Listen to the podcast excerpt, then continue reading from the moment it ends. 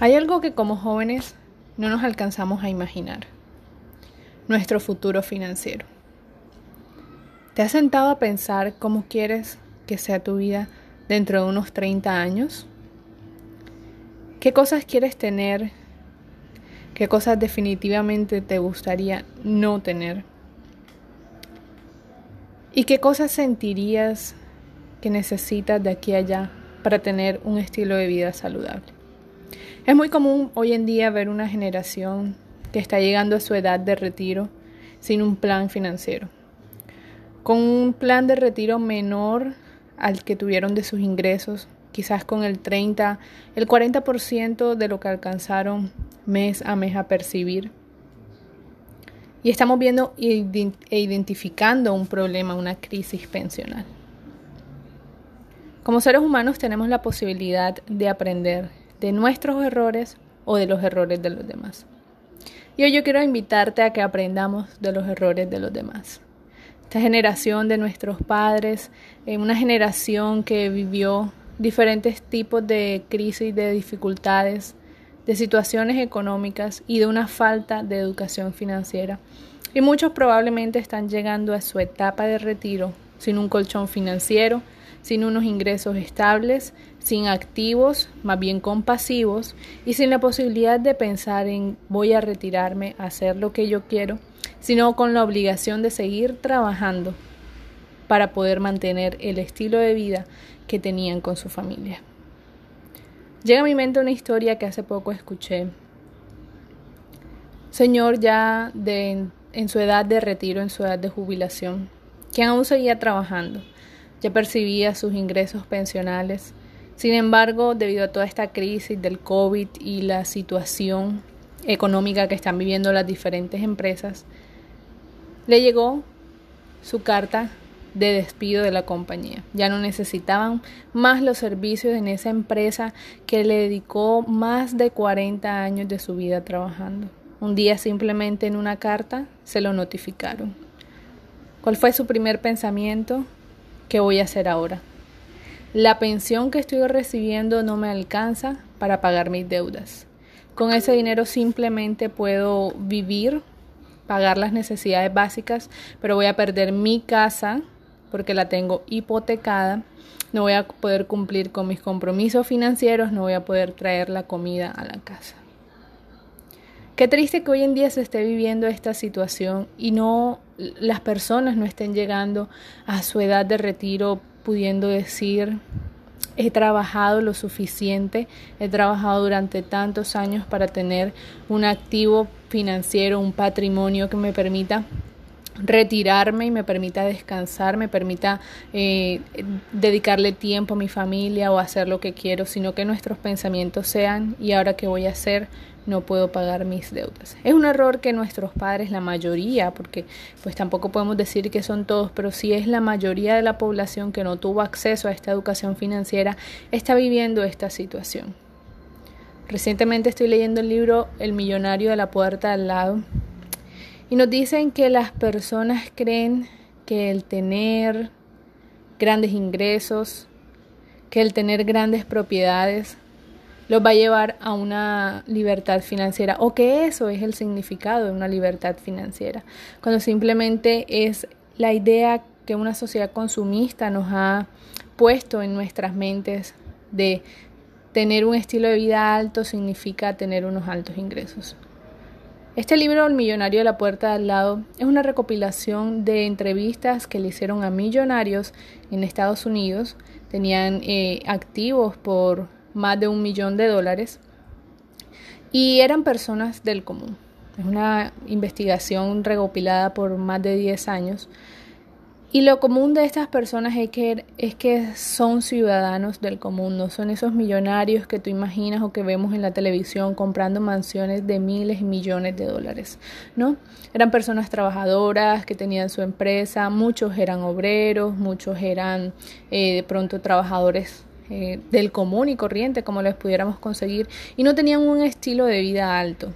Tenían sus carros modestos, eh, marcas del mercado común, tenían sus casas donde habían vivido por más de 30 años, estaban casados con la misma mujer que inicialmente formaron su hogar, mostraron un estilo de vida estable, y se caracterizan, lo que más me llamó la atención es que se caracterizan por ser personas que no tienen altos ingresos, quizás unos 30 mil, 40 mil dólares al año, pero que sí tienen un alto patrimonio, tienen altos activos que les generan rendimientos y que no utilizan para gastar, sino que los utilizan para reinvertirlos y que esos rendimientos a futuro les permitan tener una libertad. Muchos de esos quizás pudieran ya Em, retirarse, pudieran dejar de trabajar, pero no lo hacen. Y son personas que iniciaron queriendo tener un estilo de vida diferente, querer, queriendo tener una vida diferente a la que tuvieron sus padres, eh, queriendo darle a sus hijos lo que ellos no tuvieron y se esforzaron por crear estos patrimonios. Y lo que me parece más interesante, decía el capítulo que leía el día de hoy, que la mayoría de estas personas no son grandes contribuyentes en impuestos. Si vemos hoy en día en, pues en todos los países debemos tributar sobre nuestras, nuestras rentas, nuestros ingresos y muchas veces las personas que tienen un estilo de vida alto son las que más eh, tributan. Las personas que son asalariadas, que tienen un ingreso fijo y por más que sus ingresos aumenten, eh, un porcentaje bastante alto de esto se está yendo al estado en tributación. Sin embargo, las personas inversionistas, los que tienen activos, encontraron en esta investigación que son los que menos tributan, los que menos representan ingresos para el Estado, porque su fortuna no está basada en lo que ganan mes a mes, su fortuna no está basada en su ingreso nominal, sino que está basada en crear patrimonios, crear activos, y es una información que no nos están dando. La información que está llegando hoy en día es que debemos vivir en los barrios de los millonarios, los barrios de los ricos, barrios que quizás no podemos aún sostener o que lo hacemos trabajando mes a mes, es decir, no estamos viviendo en una libertad, sino en una dependencia de si no trabajo no produzco. Y cuando nosotros pretendemos este estilo de vida sin tener la base, sin tener activos, sin tener los colchones financieros requeridos, es muy poco probable que alcancemos la libertad. Él lo dice el libro, lo dicen los expertos, no lo digo yo. ¿Por qué? Sencillamente por la razón de que estamos trabajando para pagar esas deudas que adquirimos para tener un estilo de vida de los ricos. Estamos pagando impuestos bastante altos porque nuestros ingresos son bastante altos y es muy poco probable que de esa manera alcancemos una independencia financiera. ¿Qué recomiendan ellos si quieres comprarte una casa? Opta por una hipoteca que no supere el doble de tus ingresos anuales. Es decir, si tú en el año ganas 10 mil dólares, digamos, opta por una hipoteca que no sea mayor a 20 mil dólares. Si tú de pronto estás pensando en comprar una casa, déjalo para después. Inicia por poco. Inicia con lo que tienes al alcance, inicia con lo que está en la medida de tus posibilidades. Ahorra para que des un buen porcentaje de una cuota inicial, preferiblemente un 30% del valor de la vivienda que vas a comprar pero siempre pensando en ese 70% restante que te van a pagar, abonar y reducir el tiempo de pago de esa deuda. Es clave que no repitamos los errores de nuestros padres, que aprendamos de sus lecciones, que identifiquemos qué ruta y qué camino queremos avanzar, qué camino queremos tomar, de qué nos sirve ser unos gerentes, ser coordinadores, ser profesores, tener altos ingresos si no podemos ser libres. ¿De qué manera? Si tú dejas de trabajar hoy, 29 de agosto del año 2020, ¿cuánto tiempo con los ahorros y activos que tienes podrías vivir sin recibir ingresos? La, el resultado de esa operación, que es simplemente dividir los ahorros que tienes entre tus gastos mensuales, te va a dar un número que va a ser la cantidad de meses que puedes vivir. Si hoy en día no tienes ahorro, significa que no podrías vivir sin tu trabajo. Estás trabajando mes a mes para sobrevivir y pagar tus cuotas. ¿Cuál es la clave de la independencia financiera? Lograr tener ingresos que nos permitan tener la posibilidad de cuando dejes de trabajar, de recibir ingresos, puedas vivir de seis meses a un año sin preocuparte dónde saldrá el dinero porque tienes unos activos, tienes unos colchones, tienes unos fondos que te permitan hacerlo. Esa es la verdadera libertad.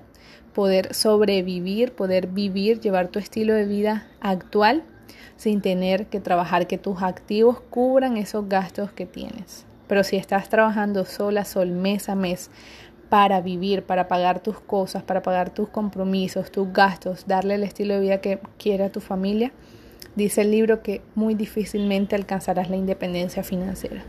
Así que hoy te invito a que revalúes tus gastos, cuáles son prioritarios, cuáles no son tan prioritarios y comiences a ajustar tu estilo de vida a lo que realmente puedes. Vive siempre por debajo de tus ingresos y traza un plan financiero para tu futuro, para tu retiro, y para la herencia que le quieres dejar a tu familia.